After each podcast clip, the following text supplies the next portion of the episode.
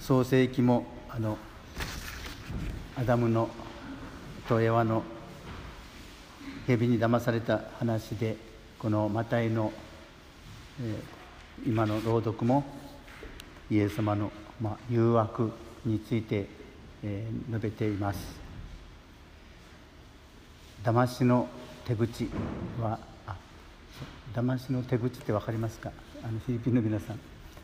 あ騙しの手口、えー、そうだな。way of cheating 上手に人を騙そうとするやり方、えー、つい昨日、まあ、永井さんのところにも来たそうですがあの長い LINE のメールが入ってきて、えー、新型コロナウイルスはあのを見分けるのはとても簡単です、えー、鼻水が出ない乾いた咳。それだけだと鼻水が出たりいろんなことはそれではないので心配しないでください。そうなかからないためにはあ唐辛子とか何かそういう辛いものを食べる熱いお湯を飲む。なんだかこう変だなと思って、えー、だからみんなにも知らせてください。あこれはそうだなと。まず先生たちには職員あの会議で話しました。そしてお知らせにも書こうと思った時にちょっと待てよと思ってそのメールをくれて本人にいろいろと聞いてみました。そしたら本人もだんだん自信がなくなったらしくていろいろ聞いてみたらどうもあれはあのチェーンメール分かりますかね、えー、チェーンレターあの何名に送ってくださいというよくありましたね。でその類らしいというのでまあほっといてくださいとなったんです。それで私も手紙に書くことはやめたんですがいかにもあそうかなと思わせるこの手口。まあそれは別に悪いことしようと思ったんじゃないでしょうがあのこういうみんなが不安になってるところにはそういうあの、まあ、根拠のないというか責任のない手紙が噂広まったりするんだと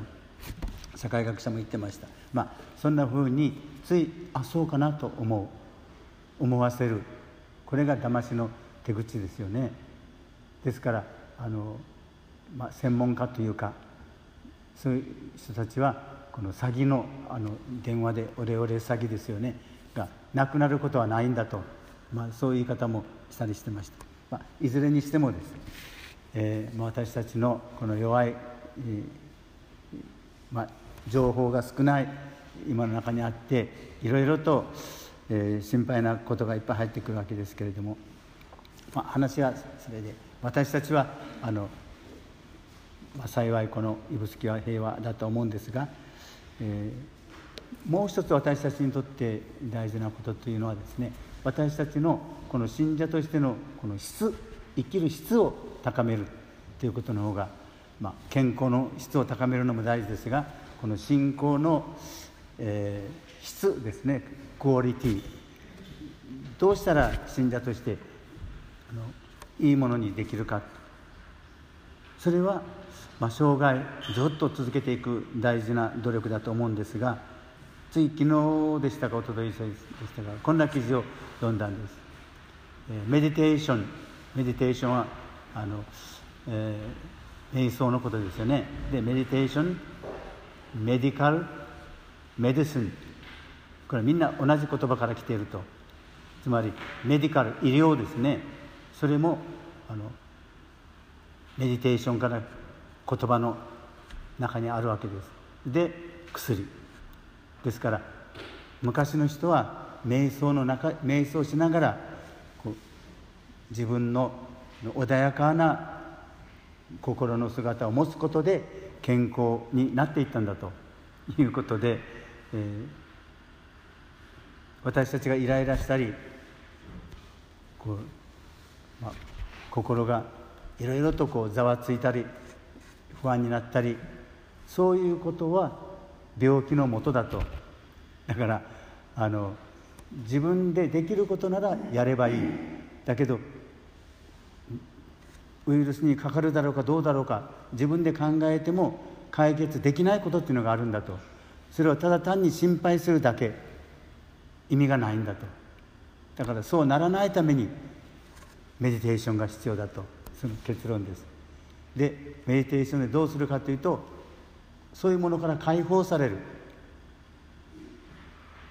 前向きな気持ちを自分の中に作っていく。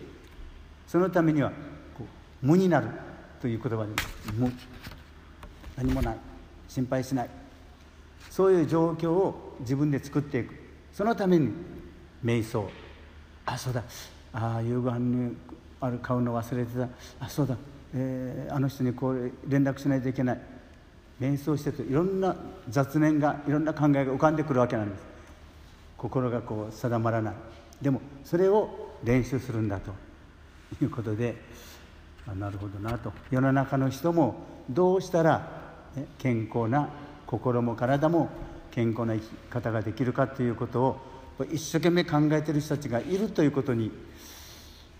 感心したというかあ命は神様からもらったものだから大事にしてお返ししようというそれは私たちだけじゃなくてむしろ一般の人たちがそういうことを実際にやってるんだなと思ってまあ感心したわけなんですね。で、えー、私たちは一般の人に比べてもっと立場としては、まあ、まあ、有利というかこのゴミさもそうですし何よりもこの救いもこの詩人説が始まってますがあのマリア様のあの慣れかし、えー天使に答えたマリア様の返事「レティティビー」というそれをみんな委ねていく。私たちもそうしているはずなんです。けれどもイライラしたり怒りがあったり許せないと思ったり何かこう心はいつもなんとなくこうすぐ揺れやすい私たちがあるわけですよね。で私たちはそういう自分のあの現実をあの見ながらです。やっぱりマリア様のあの穏やかさをいつも思い描く必要があると思います。誰かしと言ってマリア様はヨゼフ様としょっちゅう夫婦喧嘩したんでしょうか。イエス様を教育するのにイライラしながら「ああまた同じことをまたやってる。ダメ!」と言ってマリア様怒ったりしたんだろうかなって思います。きっとそうじゃなかったんだろうなと思いますね。マリア様はだからマリア様は神の母と言われたほどに神様からちゃんと守ってもらってた方。だから間違いがなかったと思います。ででも私たちはやっぱりそういう、まあ、マリア様に倣っていつも「レティティビあなたのお望みのままに」と言ったとすれば私たちがイライラしたり怒りたくなったり心が非常にこう、え、険しくなったりした時にそのマリア様を思い起こすのが多分一つの方法だろうと。そして自分の心を穏やかにしていく。誰かのせいにするんでもない。そういう私たちの心の立て直し方。瞑想といえばそうです。でその中にイエス様があるいはマリア様がしっかり、まあ、一緒に座り込んでくださる。その穏やかさを私たちが受け取って帰る。ミサはまさにそうですよね。イエス様をいただいてそのイエス様のあの穏やかさあの十字架の上でも自分に槍を向ける人たちを許すことができた。あのイエス様のあの心を私たちは自分の心にしてみたいわけなんです。それが日曜日ごとに私たちがここに来てイエス様をいただく意味はそこにあります。あのご生体の中にイエス様の私たちは心をいただくんですよね。イエス様の心をいただく。そしてそんなふうな心で私たちも生きていきたい。アーメンと言っていただきます、ま、その自然節の間私たちが心しておきたいことは信仰の質クオリティを高めていく。いいものに変えていく。一般の人とは違う。私たちの心の姿はイエス様にしか神様にしかわからないわけですけれどもそれを表していけるだけの力を今日もいただいてこの1週間それぞれ帰っていく場帰っていくと言いましたけれども私たちは自分の家にお隣に派遣されていくんですよね。行きましょう。主の平和のうちに。昔は「いてミサエスト」ですよね。ミサエスト。行きなさい。ミサが終わりました。やれやれ説教も長くて大変だったけど終わってよかったので神に感謝じゃないんですよね。派遣されていくことをいただいて帰る。だから私たちの毎日いる場所は派遣された私たちのミッションの場。ということ。それが心私たちの信者の心としてこの1週間も、えー、主が皆さんと一緒にマリア様も一緒に歩んでくださいます。その、えー、私たちの大事な方にいつも心を向けながら1週間もしっかり信者としての1週間であることを祈りたいと思います。この最後の審判の話は非常に分かりづらいというか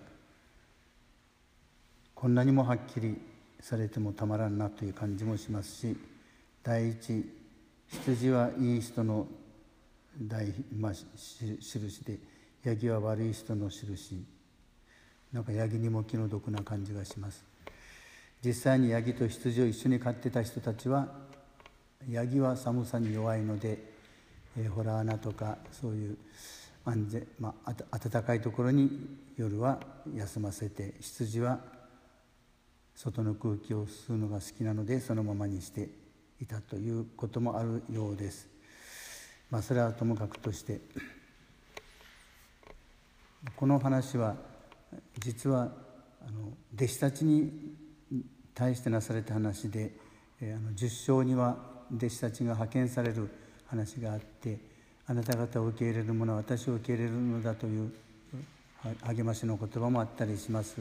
まあ、そういうことからこれは実は宣教を非常に貧しい状況で宣教に励んでたキリスト者弟子たちのことを指しているんだとそういうあなた方を受け入れるなら私をも受け入れるということがここで、え、こんなふうに話されているんだと、まあ、言い換えられているという、人もいるようです。でも実際には私たちにはこの誰であれしてくれたかその人に隣人に親切をしたかどうか、まあ、簡単に言えばそういうことじゃないでしょうか、え、それが私たちの信者の務めだからとかそういうことでもなく誰であっても手を差し伸べる用意ができてるかどうかということだけが唯一のこの、まあ、神様に裁いてもらうというか判断してもらう唯一の手がかり。という意味では信者であってもなくても私たち一人一人はそんなふうなお互いに心遣いを持つように。そしてそういう心遣いを持ち合うところに神の国はあって信者のところに神の国があって信者でない人のところにはないというそういうものではないという思いの方こそ大切かなと感じました。今日も私たちがそういう意味でたくさんの人に出会うわけではないでしょうけれども、まあ、身近な私たちのお互いのこの小さな狭い世界の中にあってやはり心遣いをお互いにしながら今日もまた過ごしていきたいと思います。この最後の審判の話は非常に分かりづらいというか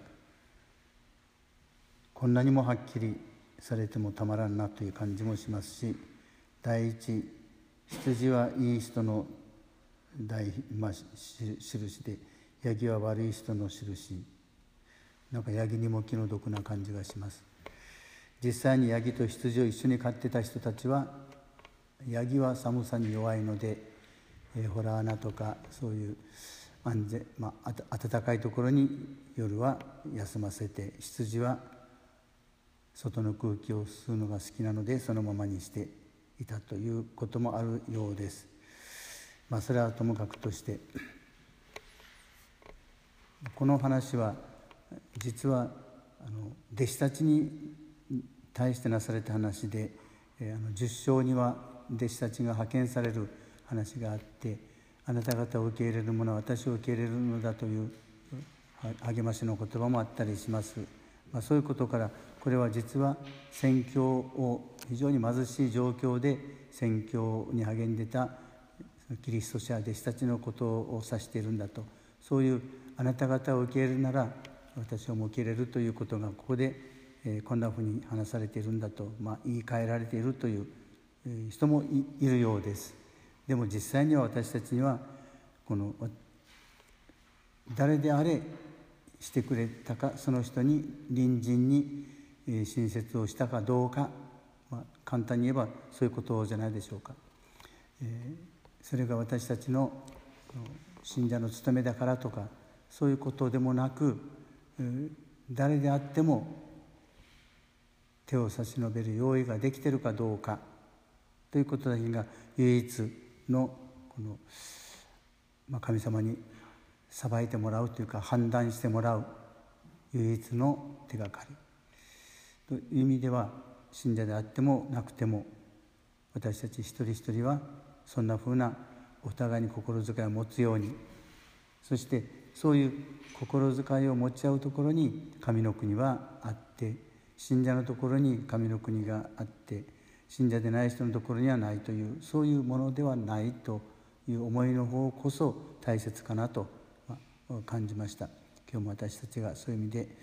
たくさんの人に出会うわけではないでしょうけれども、まあ、身近な私たちのお互いのこの、小さな狭い世界の中にあってやはり心遣いをお互いにしながら今日もまた過ごしていきたいと思います。この最後の審判の話は非常に分かりづらいというかこんなにもはっきりされてもたまらんなという感じもしますし第一羊はいい人の大、まあ、印でヤギは悪い人の印なんかヤギにも気の毒な感じがします実際にヤギと羊を一緒に飼ってた人たちはヤギは寒さに弱いので、えー、ホラー穴とかそういう安全、まあ、暖かいところに夜は休ませて羊は外の空気を吸うのが好きなのでそのままにしていたということもあるようです。まあ、それはともかくとしてこの話は実はあの弟子たちに対してなされた話で、えー、あの10章には弟子たちが派遣される話があってあなた方を受け入れる者は私を受け入れるのだという励ましの言葉もあったりします、まあ、そういうことからこれは実は宣教を非常に貧しい状況で宣教に励んでたキリスト者弟子たちのことを指しているんだとそういうあなた方を受け入れるなら私をも受け入れるということがここで、えこんなふうに話されているんだと、まあ、言い換えられているという人もいるようです。でも実際には私たちにはこの誰であれしてくれたかその人に隣人に親切をしたかどうか、まあ、簡単に言えばそういうことじゃないでしょうか、え、それが私たちの信者の務めだからとかそういうことでもなく